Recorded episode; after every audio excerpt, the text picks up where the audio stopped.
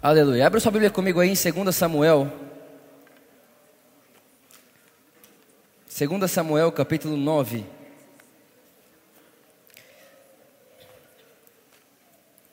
Segunda Samuel, capítulo 9.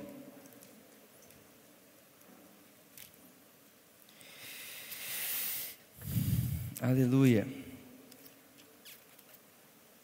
Segunda Samuel, capítulo 9, versículo 1.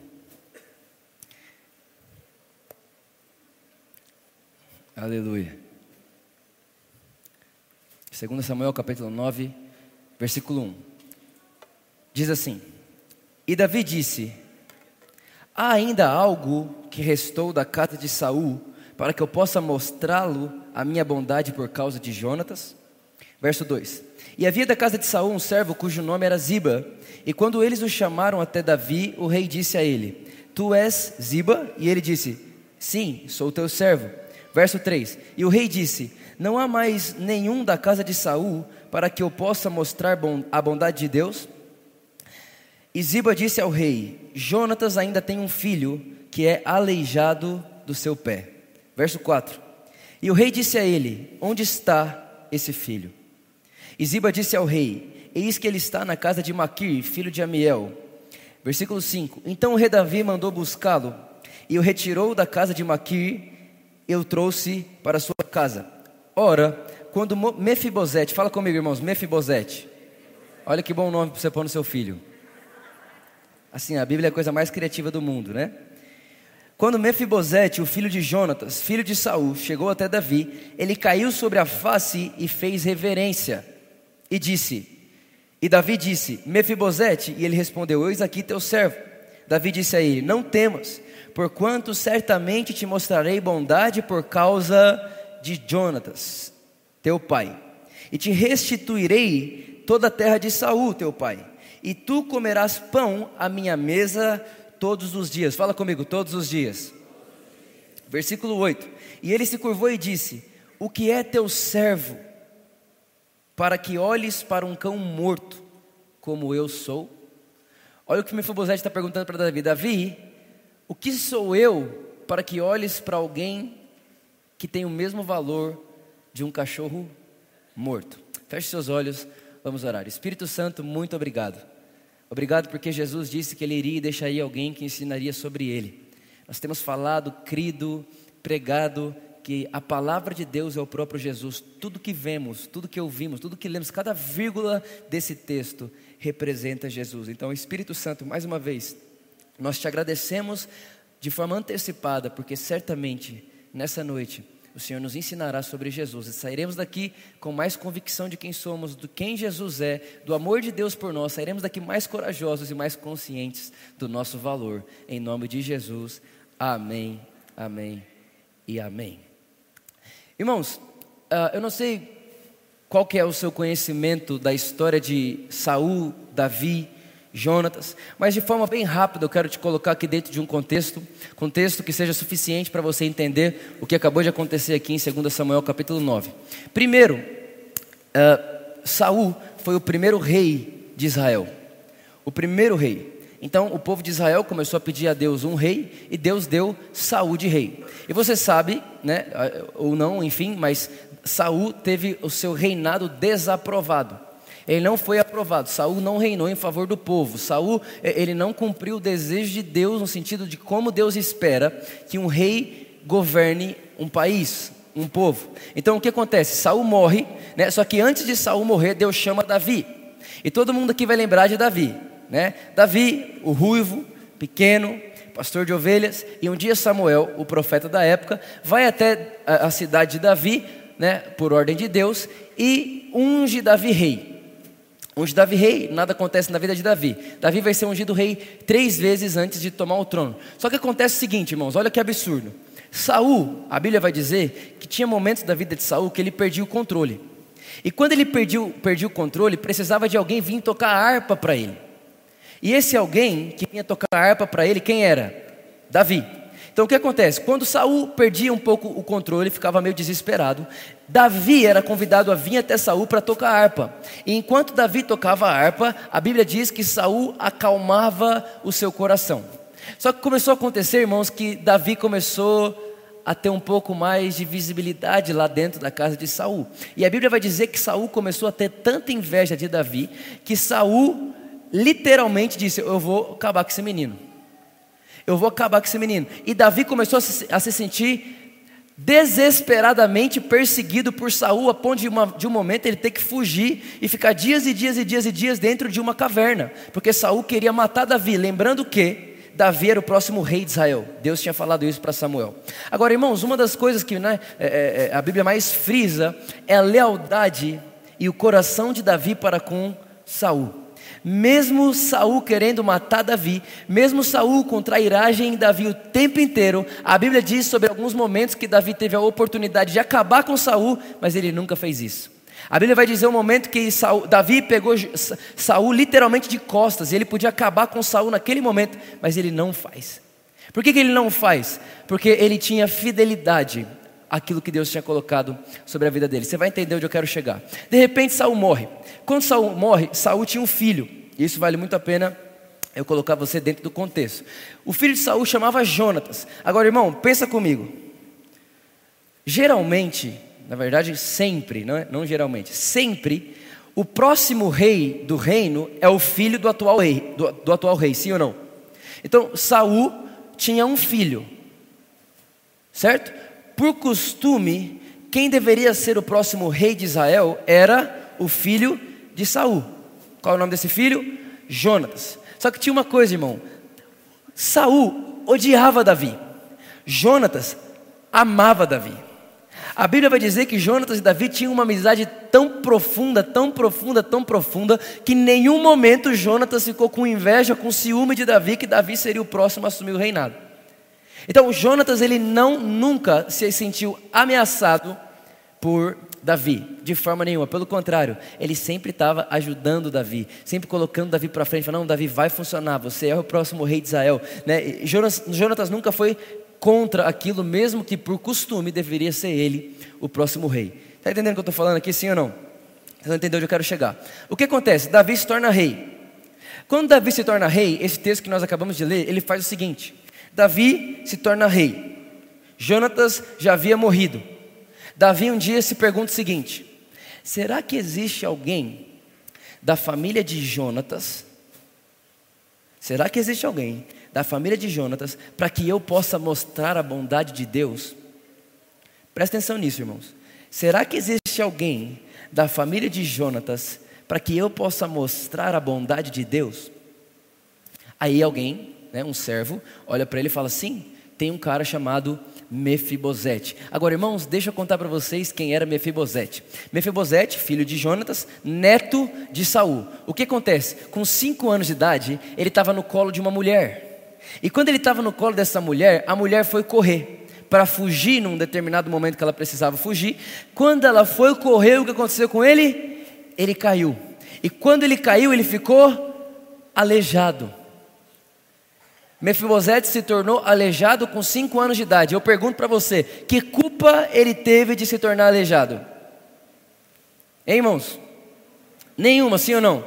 Agora tem uma coisa: quando a gente pensa em alguém aleijado, a gente pensa em alguém que está mancando, a gente pensa em alguém que não tem uma perna, a gente pensa em alguém assim. Só que nós temos que entender que naquele contexto, naquela época, alguém que era aleijado era considerado maldito e amaldiçoado por Deus. Você lembra daquele momento que os discípulos estão andando com Jesus e aí eles encontram um cego de nascença? Eles olham para Jesus e falam: Jesus, quem foi que pecou? Ele ou os pais dele para que nascesse assim. Irmão, tudo que era contra uma saúde perfeita, para a lei, é considerado maldição de Deus. Literalmente, qualquer pessoa, se a pessoa era cega, era amaldiçoada por Deus. Ah, mas o bebê nasceu cego, então Deus está punindo o pecado dos pais. Ah, não, mas uh, a pessoa ficou é, é, manca depois de 30 anos de vida. Não, então Deus está punindo nessa pessoa os seus pecados. Ou seja, irmão, alguém que tinha saúde, alguém que não era manco, não era cego, não tinha problema físico, de alguma forma já se considerava superior a essas pessoas. Agora, irmão, de verdade, quem, de verdade mesmo, quem que teve culpa de Mefibosete ficar manco? Agora você pensa nesse menino, neto de Saul, rei de Israel, manco. De repente, o cara que o avô dele mais quis matar se torna rei. Presta atenção.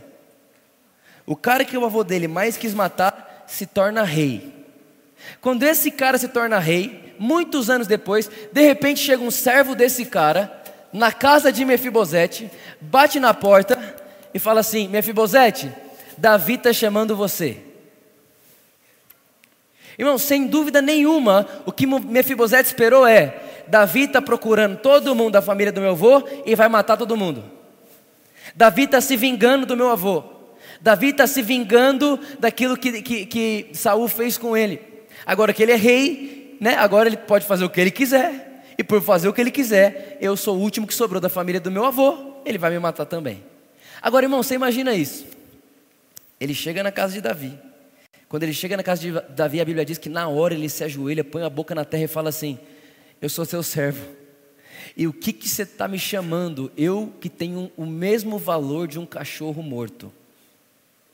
Olha isso aqui, irmão. Davi olha para ele e fala assim: Ei, Mefibosete, por amor a Jonatas, por amor a Jonatas, eu vou devolver para você tudo que é da sua família Repare, irmão, ele chegou como quem ia morrer. Davi olhou para ele e falou assim: Não é por causa de você, Mefibosete, eu nem te conheço, mas por amor a Jonatas, como quem diz, eu conheço o seu pai. Por amor ao seu pai, eu vou devolver para você tudo que você tinha, tudo que sua família tinha, e mais, a partir de hoje você vai comer na minha mesa. Irmãos, eu não sei se você está conseguindo entender onde eu estou querendo chegar aqui, mas talvez você está aqui hoje e você literalmente pensa assim: quem sou eu para sentar na mesa de um rei como Jesus? Talvez você está aqui hoje e pensa: quem sou eu que tem um simples valor de um cachorro morto para sentar na mesa de Jesus? Irmãos, eu já ouvi muitas pessoas chegarem e falar: Vitor, o evangelho parece que é para todo mundo, menos para mim. Porque eu sei o que aconteceu comigo.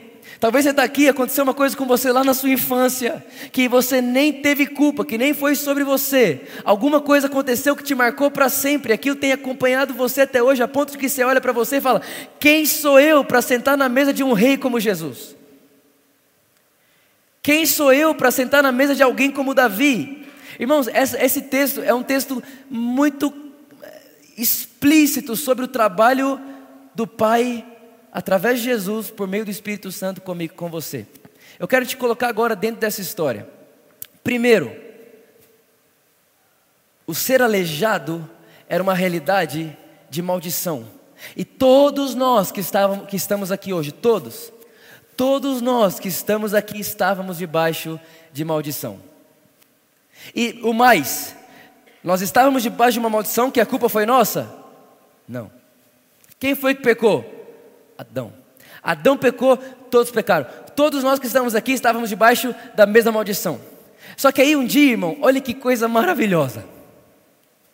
O pai, representando nessa história Davi, ele olha para Ziba, representando nessa história o Espírito Santo, presta atenção, e fala para ele assim: Ei Espírito Santo, será que tem alguém da família de Jesus para que eu possa mostrar a minha bondade? Aí ele fala: tem sim, tem Mefibosete, alguém que quando criança se tornou maldito sem culpa. Alguém que quando criança se tornou maldito não por aquilo que fez, mas por, pelo que fizeram através dele. E aí ele vai chamar Mefibosete. Quando ele chega, e não pense nessa notícia o Pai, o Rei do universo, o Criador dos céus e da terra, está chamando você para sentar na mesa dele. De verdade, essa notícia sem Jesus te assusta ou te anima? Te assusta. Por quê? Porque como pode alguém como eu sentar na mesa de alguém como ele? Como que pode alguém como eu, que sou aleijado, pecador, natureza caída, que fui derrubado, como que pode alguém como eu sentar na mesa de alguém como ele? Certamente ele me chama para me dar o que eu mereço, me castigar. Aí Ziba olha para Mefibosete e fala: Não, ele não quer maltratar você, ele quer colocar você para sentar na mesa dele. Agora, irmãos, tem um segredo aqui muito absurdo. Mefibosete vai até onde Davi está. E quando ele chega, Davi fala para ele: Você vai sentar na minha. Isso. Presta atenção. Aleijado, não, ele era aleijado do quê? Da perna. Está comigo sim ou não? Mefibosete era aleijado das. Irmão, Davi olha para ele e fala assim: Mefibosete, eu quero que você sente aonde? Na minha mesa. Te pergunto: o que que numa mesa, qual parte do corpo que quando você está na mesa ninguém pode ver?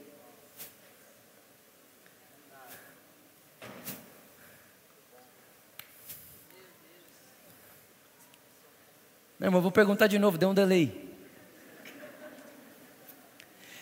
Mefibosete não tinha a perna, só que tem uma coisa, irmão, quando você está sentado na mesa,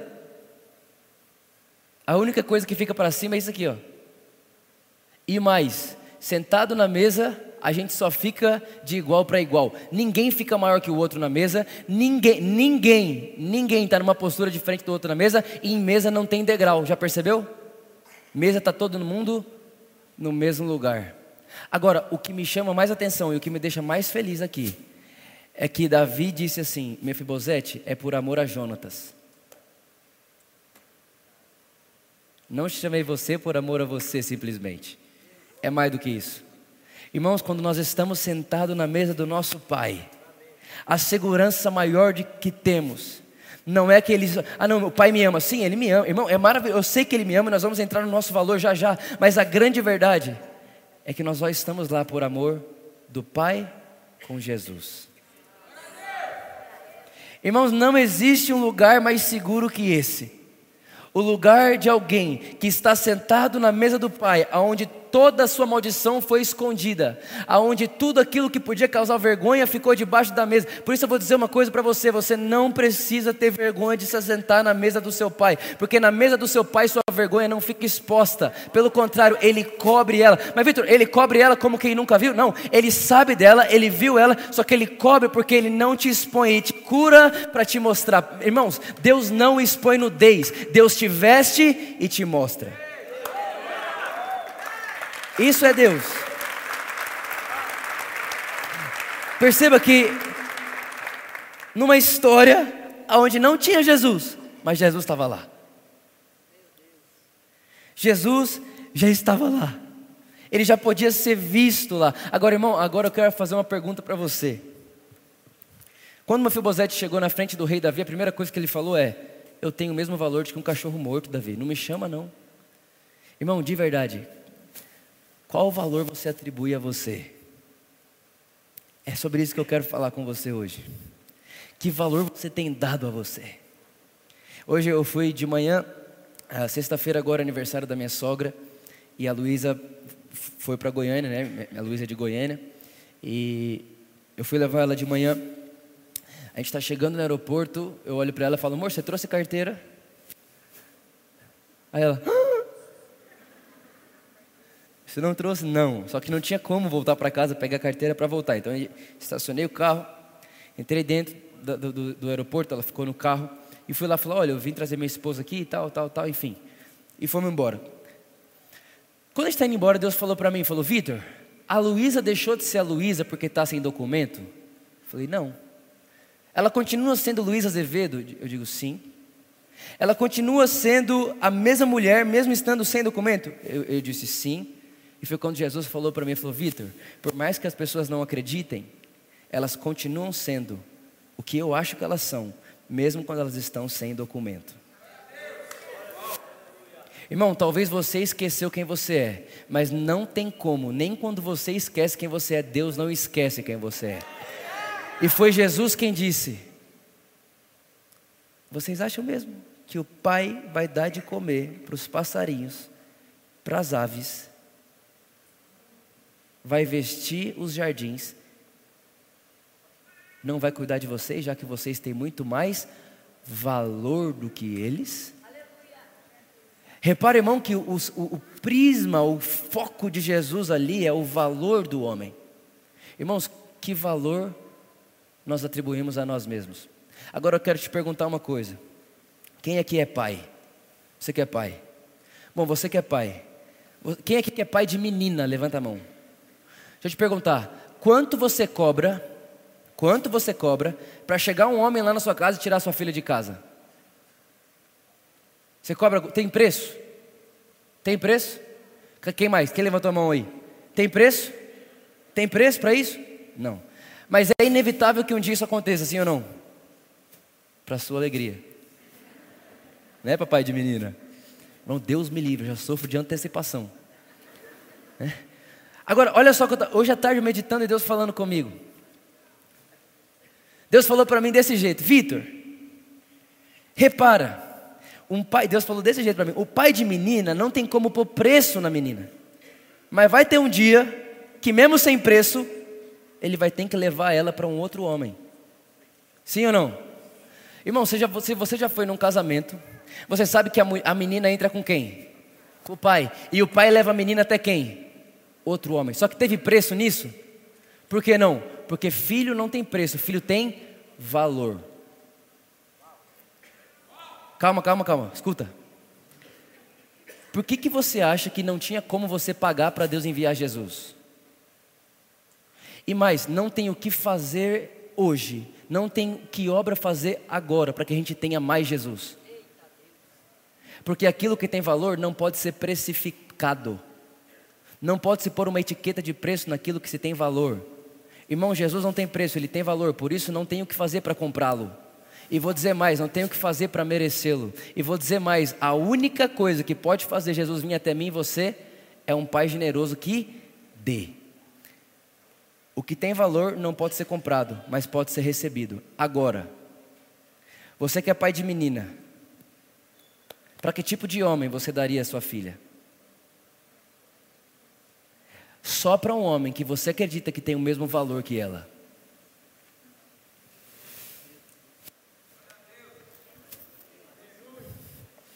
Não, mas eu estou fazendo um passeio. Pai de menina, cadê os pais de menina? Levanta a mão. Fala a verdade, você vai ficar feliz de levar sua filha até um homem que seja menos que ela? Você vai ficar feliz de levá-la para um homem que você sabe que não vai tratar ela como você trata? Não, mas você vai ficar muito feliz se sua filha casar bem, sim ou não?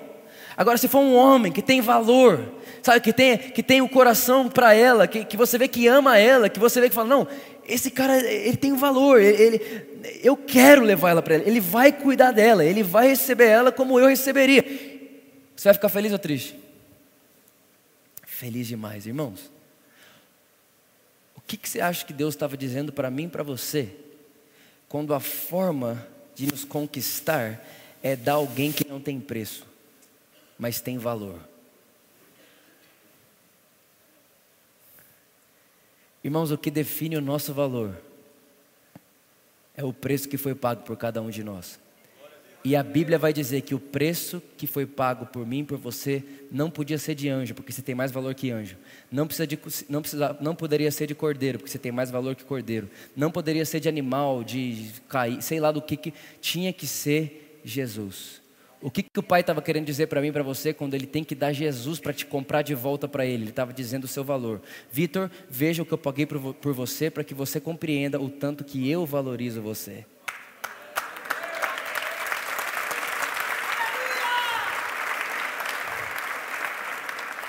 Irmão, eu sei que isso pode assustar você, mas você tem o mesmo valor que Jesus.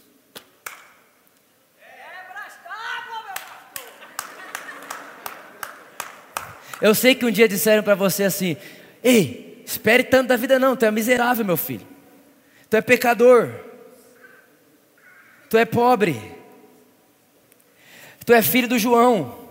Tu é filho da Dona Maria. Ah, não é, não é esse Jesus, o filho do carpinteiro? Não, não, não, meu amigo. Ele não era o filho do carpinteiro José. Ele tinha o DNA e a genética de Deus. Irmão, deixa eu te falar um negócio. Talvez as pessoas na terra olhem para você e falem: é o filho da dona Maria com o seu João. Talvez as pessoas, o que, que pode vir de bom de uma família como a sua? O que, que pode vir de bom de uma mãe que derrubou o filho quando era criança e fez com você o que você é hoje? O que, que pode vir de bom de você que, se com 5 anos de idade você já foi considerado amaldiçoado? Irmão, quero dizer uma coisa para você. Quando Deus Pai envia Jesus naquela cruz e dá Jesus de presente, Ele está trazendo de volta o valor que um dia nós perdemos e está dizendo para mim e para você: olha, eu não tenho como comprar você de outra forma, eu preciso dar para você uma coisa que garanta e te mostre o real valor que você tem. Meus irmãos, nós só precisamos entender que se eu tenho o mesmo valor de Jesus, eu posso esperar de Deus a mesma coisa que Jesus tem de Deus, e ponto final.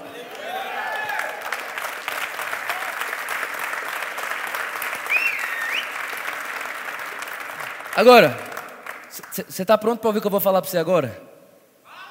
Vou falar. Pega essa daqui, ó. ó. Deus deu para você o que Ele acha que você merece. Porém, presta atenção, irmão. Deus deu para você conhecendo o tamanho do seu valor. Sim ou não? Tá, só que o que, que Ele te deu? O que, que Ele te deu, irmão? Cristo, sim ou não? Só que com Cristo Ele deu o que mais? Tudo. A Bíblia diz que tudo que nós precisamos para a vida foi dado em Cristo. A Bíblia diz que Deus nos deu Jesus e juntamente com Ele todas as demais coisas. Ou seja, Deus viu valor em você para te dar tudo. Agora, o que você pega? O quanto que você acha que tem valor?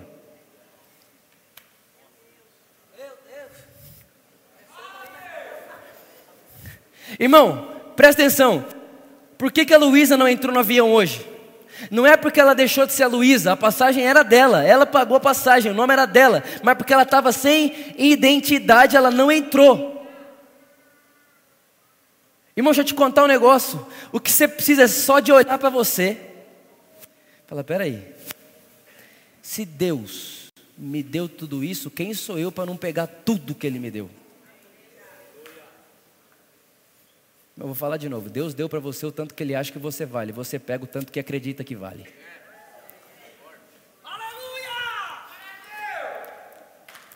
Se você acredita que você vale menos do que você realmente vale, você talvez vai chegar como esse Mefibosete e vai dizer: Eu e um cachorro morto temos o mesmo valor. Quem está entendendo o que eu estou falando, irmãos? Está feliz aqui? Está feliz sim ou não? Você tem alto valor. Altíssimo valor. Agora, é, é interessante que, se você vê um filho, com certeza todo mundo já conhece isso aqui, um filho que não tem relacionamento nenhum com seu pai, ele não deixa de ser herdeiro. Um filho, eu estava no, eu tava no, no, nos Estados Unidos um tempo atrás, e eu conheci um cara que é filho de milionário aqui no Brasil. E ele escolheu ir para Estados Unidos trabalhar de pedreiro. E eu falei, mas por que você escolheu isso? Ele é porque eu quero sair debaixo do teto do meu pai. Irmão, e muitas vezes nós temos feito exatamente a mesma coisa. A Bíblia diz que Deus nos tirou do império das trevas, nos transportou para o reino da sua maravilhosa luz e nos assentou com Cristo nas regiões celestiais. Mas frequentemente a gente sai das regiões celestiais e vai buscar uma bênção em outro lugar, irmão. Vai buscar um trabalho em outro lugar, vai buscar o que podemos ganhar em outro lugar. Só que nesse lugar que Cristo nos deu e nos posicionou, nós já temos todas as coisas. Alguém olha para você e fala: Não, Vitor. Ou para mim, fala, eu, eu, eu escuto isso só todo dia. Isso daí vai fazer as pessoas se tornarem arrogantes. Como que alguém pode dizer que tem o mesmo valor que Deus? Jesus é Deus. Como que alguém pode dizer que é igual a Deus? Como que, como que vem um garoto vai falar que agora nós somos como Jesus, que temos o mesmo valor que Jesus? Eu vou te explicar uma coisa aqui, irmão. Quem foi que falou isso não fui eu, não. Foi a Bíblia que disse. Gênesis 1, 26, façamos nós o homem a nossa imagem e semelhança. Deus te fez igual a ele. Agora, esses dias atrás veio uma irmã e falou para mim, Vitor, essa mensagem de falar que a gente foi feito como Deus deixa as pessoas arrogantes. Eu falei, irmã, não acredito. Ela, por quê? Ela falou, não, deixa assim, porque as pessoas vão sair achando que pode fazer tudo, que agora não, agora a gente tem a natureza de Deus, agora a gente é a imagem dele, agora a gente tem o que ele tem, pode o que ele pode, faz o que ele faz. Ela falou, não pode ser assim. Eu falei assim, irmã, me perdoa, mas para mim arrogância é Deus falar que eu sou como Ele, eu olhar para Ele e falar, Deus, eu me conheço e eu sei que eu não sou. Arrogância é Deus falar, Vitor, você é a minha imagem. Eu olhar no espelho e falar, sou não. O que, que é humildade? Humildade é Deus falar, Vitor, você é como eu. Eu olhar no espelho e falar, você está dizendo, então eu sou. Não porque eu me vejo, mas porque você está falando. Porque mais forte do que eu vejo no espelho é a sua palavra dentro de mim. Eu não guardei a imagem que vi no espelho no meu coração. A Bíblia diz: guardei a sua palavra no meu coração. E a sua palavra então se tornou o meu fundamento. Irmãos, nós temos, somos, podemos, temos o valor que Cristo tem por causa do que Ele é e por causa do que Ele fez. Eu vim aqui nessa quarta-feira mais uma vez para lembrar você: não espere de Deus para a sua vida aquilo que Jesus não espera de Deus para a vida dele.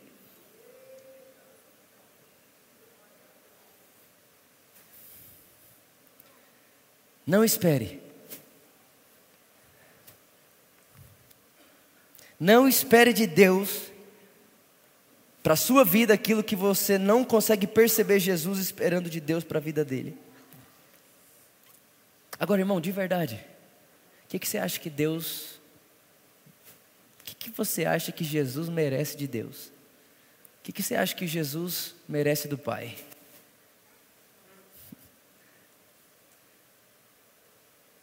É com essa consciência que devemos viver. Eu estava agora, pouco antes de vir para cá, estava na academia e estava fazendo um treino lá, que por sinal é o pior treino que eu já fiz na minha vida, Deus me livre. Só que o, o meu vizinho, ele já é o que eu quero me tornar. E aí enfim, eu conheci ele lá e aí a gente começou a conversar e a gente se tornou bem amigo. E hoje foi a primeira vez que a gente treinou junto. A gente treinou junto. Então, na hora que eu cheguei na academia, ele falou: O que, que você vai treinar? Eu mostrei o treino para ele. Ele falou: Beleza, eu vou treinar com você. E aí ele começou a treinar comigo, treinar comigo, treinar comigo. Irmão, era seis séries de um, de um movimento. Na terceira, eu falei assim: Ó, eu vou quebrar. Quase, eu falei, vou quebrar, velho. Só que na minha cabeça veio assim: como que hoje, eu estou treinando lá do cara, como que hoje eu quebro? Você pode quebrar qualquer dia, irmão, menos hoje. Falei, nunca parei no meio, vou parar hoje. Falei, não vou, não vou. Só que aí aconteceu uma coisa, irmão, ele parou. Só que teve uma coisa, quando ele parou, eu falei, ah. Você tem duas opções. Você fala, vou parar também. Você fala, agora que eu não paro mesmo. Irmão, só que foi, aconteceu uma coisa muito bonita. Ele falou: Vitor, não dá mais para mim. Ele baixou lá o negócio da esteira, só que ele falou assim: Eu não vou sair daqui para você ficar me olhando. Eu falei: Meu Deus, ele acabou de pregar para mim e nem sabe. Porque a Bíblia diz que enquanto nós mantemos os olhos fixos em Jesus. Agora, irmão, presta atenção: o que, que tem a ver Jesus e o meu vizinho? Simples. Eu quero ser o que ele já é. Quando eu olhava para ele, eu me via. E ao me ver, quem pode me parar? Por isso, quando você olha para Jesus sabendo que Ele é o que somos, eu tenho o mesmo valor que Ele. Eu sou tão filho como Ele. Eu sou tão aceito como Ele. Só que tem uma diferença aqui: eu não vou me tornar o que Ele é. Eu já sou o que Ele é ao olhar para Ele, sabendo que eu já sou o que Ele é, tenho o mesmo valor que Ele, não posso esperar para mim uma vida diferente da dele. Irmãos, não sei se você está entendendo o que eu estou falando, mas o que eu estou dizendo para você é que Deus tem coisas do melhor dessa terra para mim e para você em todas as áreas da nossa vida em todas as áreas da sua vida, Deus tem o melhor dessa terra para você. Irmãos, o melhor dessa terra é para o justo. O justo é, sou eu, o justo é você. O justo é todos aqueles que confessam Cristo Jesus como Senhor e Salvador das suas vidas. Eu vou dizer mais uma vez para você: crê no Senhor teu Deus, será salvo tu e sua casa. Creia no Senhor teu Deus e seus celeiros fartarão. Creia no Senhor teu Deus e Ele te, prote te protegerá. Mil cairão ao seu lado, dez mil cairão ao seu outro lado, mas tu não serás atingido. Ele te esconde debaixo das asas do Onipotente, e nesse lugar você pode descansar. Lá nada vai te abalar, nada, lá, nada vai te ferir, lá nenhuma certa, nenhuma arma forjada do diabo vai prevalecer contra você. Irmão, se aparecer uma montanha na sua frente, você vai lembrar que apareceu na frente de Jesus e ele disse: é só falar para ela que ela vai sair, irmão. Nesse lugar, quando você entende, eu tenho o tipo de Deus em mim que é Cristo, eu tenho o mesmo valor que Cristo, eu posso o que Ele pode, porque eu estou olhando para Ele, mantendo os olhos fixos em Jesus, o Autor e Consumador da minha fé. Eu não vou parar no meio do caminho, eu vou continuar, eu vou continuar, porque eu não estou esperando para mim o que Jesus não espera para Ele.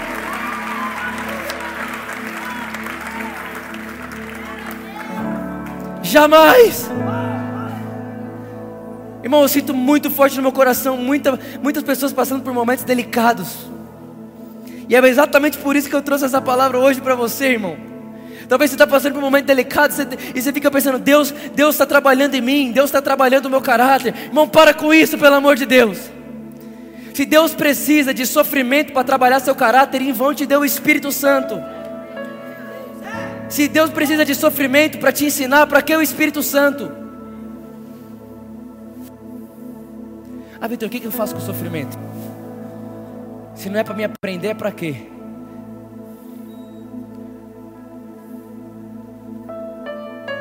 Se não é para me aprender, é para quê? Por que, que a gente sofre? Por que, que coisas acontecem? Por que, que coisas à nossa, à nossa volta muitas vezes perdem o, o, sentido? Muitas vezes você não sabe nem como explicar. E, o que, que eu faço agora? Vou te dizer por quê, irmão. Primeiro, para que em meio a qualquer tempestade você se lembre. Enquanto estava a maior tempestade do mundo e os discípulos estavam achando que ia morrer, Jesus estava dormindo. Aí eu sei, eu tenho o mesmo valor que ele. Eu estou olhando para ele. Se ele dormiu na tempestade, eu vou ser a pessoa na terra que as pessoas vão olhar e falar assim: quem pode fazer o que esse homem faz? No meio desse vendaval, no meio dessa tempestade, no meio desse dilúvio, ele consegue dormir sorrindo. Aí sabe o que eu vou te dizer mais, irmão? Quando Jesus termina e acorda no meio da tempestade, sabe o que ele faz? Ele, ele acorda assim, ó vai até a ponta do barco e fala: Tempestade, para. Sabe por quê, irmão? Porque eu e você temos autoridade para mandar parar toda a tempestade que a gente é capaz de dormir nela primeiro. Se você pode dormir, então você pode mandar parar.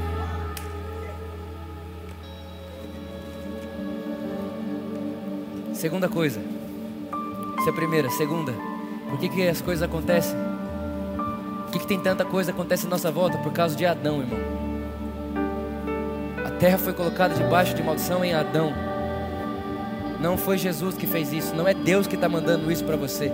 Você só pode ver, irmão. Tá bom, Vitor, o que, que eu sei que é Deus? O que cheira a Deus? Vou te perguntar uma pergunta simples: Deus tem câncer? Então Deus não dá câncer, porque a Bíblia diz que Deus só dá o que Ele tem. Está lá em Tiago. E digo mais: por que, que você acha que Deus te deu Cristo? Irmão, de verdade, responde a pergunta aqui, ó. Se quando eu era inimigo Deus me deu Cristo, como eu vou esperar coisa agora ruim de alguém assim? Se quando eu era inimigo Deus me deu Jesus, o que Ele não vai me dar agora?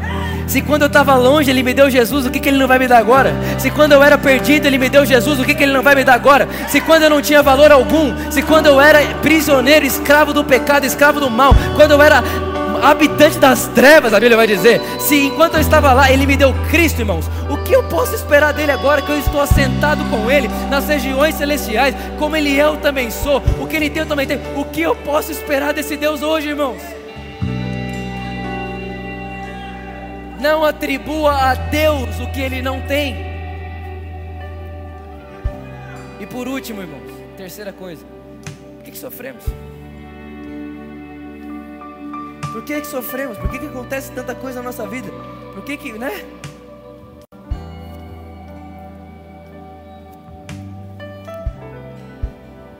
Entenda isso. Nem tudo que acontece é Deus que faz, mas em tudo que acontece, Deus coopera ao nosso bem. Vou falar de novo, irmão. Não atribua a Deus tudo o que acontece, mas pode esperar que em tudo que acontece vai cooperar para o seu bem. Até o que não foi Deus que fez acontecer. Irmão, presta atenção. O Senhor é meu pastor e nada me faltará. Ele me leva a verdes passos, Ele me guia mansamente às águas tranquilas, Ele refrigera minha alma. E ainda que eu ande no vale da sombra da morte, repara, é Ele que me, que me guia, é Ele que me sara, é Ele que me lava, Ele faz tudo isso. Ainda que eu ande pelo vale da sombra da morte, ou seja, eu posso me enfiar em lugares que não foi Deus que me conduziu. Mas o que eu vou fazer agora? Desesperar? Não!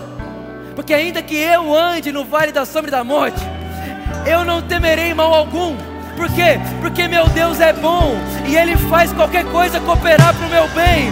E ainda que eu ande pelo vale da sombra da morte, as coisas vão conspirar ao meu favor, ao seu favor, irmão. Até as coisas erradas vão conspirar para o seu favor, vai cooperar para o seu bem.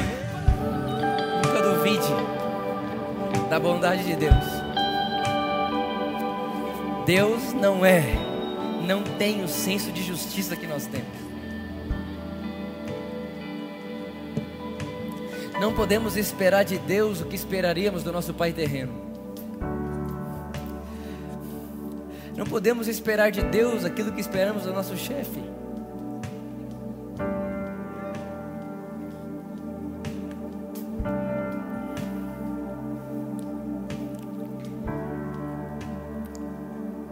É por isso que eu posso dizer para você, irmãos, eu vou dizer com toda a convicção do meu coração, sem dúvida nenhuma que até os seus erros, até os seus erros vão cooperar para o bem. Alguém fala, Vitor, mas como que pode um erro cooperar para o meu bem? Irmão, vai entender Deus. Vitor, mas tem que tomar cuidado, você vai levar as pessoas a errar, irmão. Isso aí já nem, ó, ó, ó.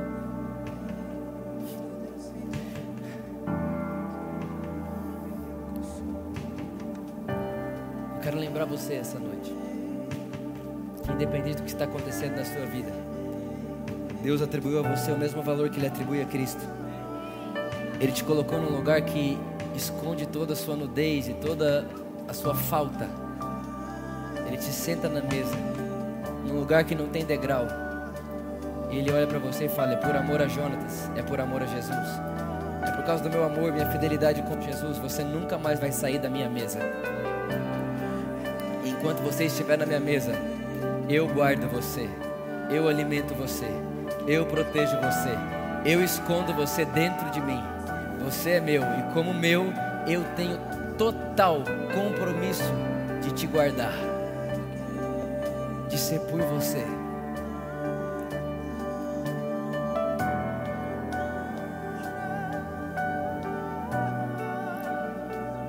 Você que veio aqui coração pesado. Sabe, coração pesado.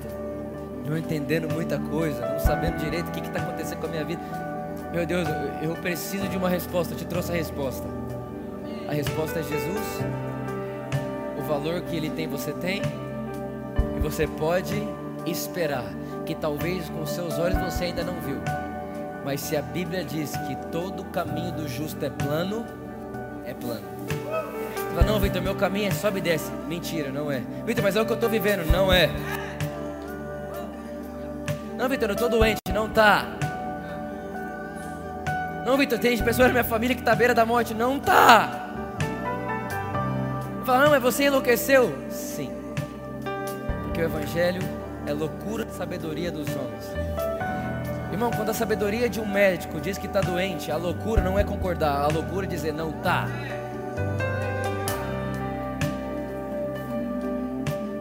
Você é curado em Cristo, sarado em Cristo. E você só pode esperar de Deus a mesma saúde que Deus deu para o seu filho Jesus.